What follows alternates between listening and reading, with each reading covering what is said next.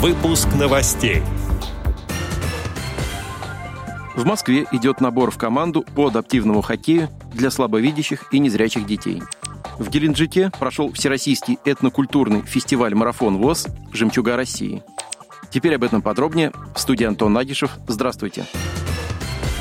В рамках проведения Года культурного наследия народов России Краснодарская региональная организация ВОЗ организовала и провела Всероссийский этнокультурный фестиваль-марафон ВОЗ «Жемчуга России». Этот проект стал победителем первого конкурса на предоставление грантов президента Российской Федерации на реализацию проектов в области культуры, искусства и креативных индустрий. Фестиваль проходил в городе-курорте Геленджик с 16 по 19 сентября этого года. В мероприятии приняли участие более 180 человек. Это творческие коллективы Всероссийского общества слепых из 10 регионов нашей страны.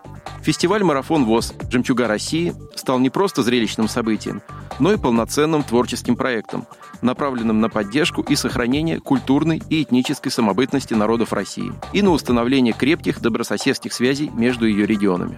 Фестиваль состоял из двух этапов.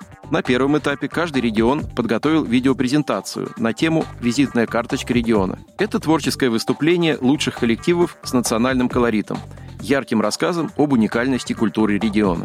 А на втором этапе участники, представившие лучшие видеопрезентации, были приглашены в город Геленджик в санаторий «Солнечный берег», где состоялись основные мероприятия фестиваля. В первый день прошла выставка работ декоративно-прикладного творчества и были показаны творческие выступления а во второй день состоялась программа «Дорогому гостю». Это художественная интерпретация традиций гостеприимства многонациональных участников фестиваля. Участники рассказывали об обычаях и традициях народов России, представили костюмы, обряды, художественные промыслы, кухню своего региона. Звучали песни, стихи, также зрители увидели зажигательные танцы. Все мероприятия проекта проходили с тифлокомментированием. Результатом проекта стало культурное событие, формирующее у представителей разных национальностей чувство патриотизма и гордости за свой народ, свою историю и культуру.